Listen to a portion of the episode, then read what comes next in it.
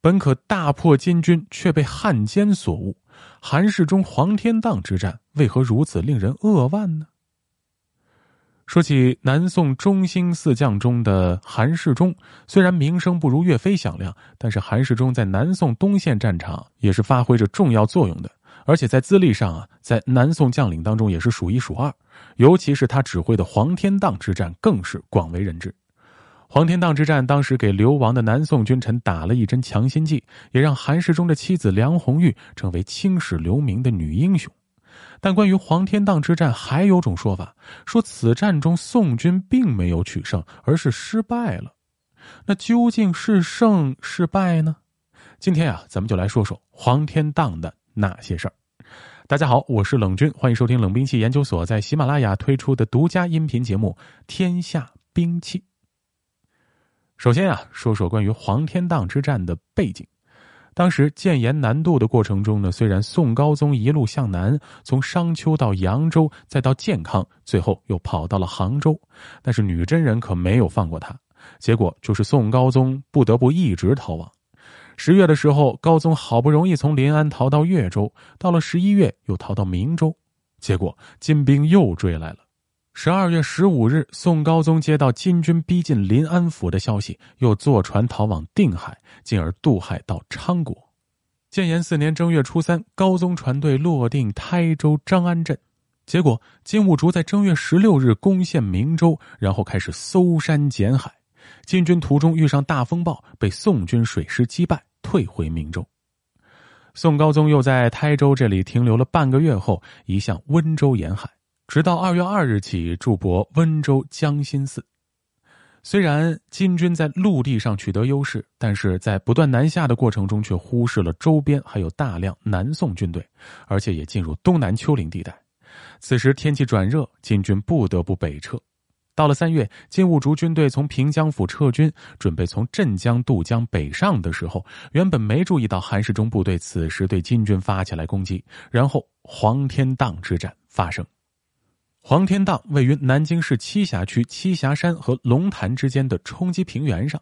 宋代的时候，长江口海岸线比现在更靠西，当时的江面比现在更加辽阔。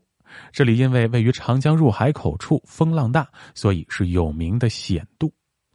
按照金史的说法呀，金兀术从杭州回军后，又占领秀州，然后又分兵取镇江和平江，结果遇到韩氏中部。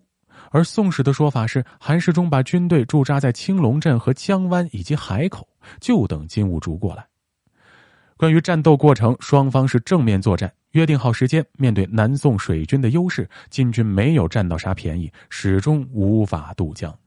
之后，踏腊在维州派遣伯锦泰带兵往淮东支援兀术，然后韩世忠与金军在黄天荡者对峙四十八日。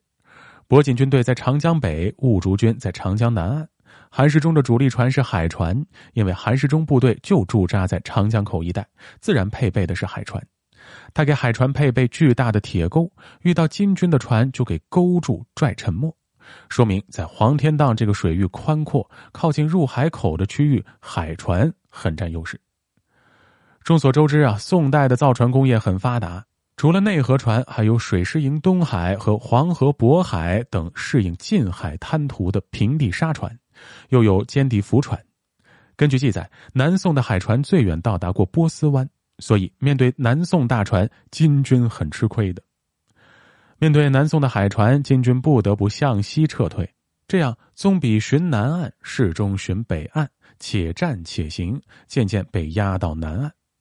金兀术除了被大船围着，期间还多次受到韩世忠派遣的小船袭扰。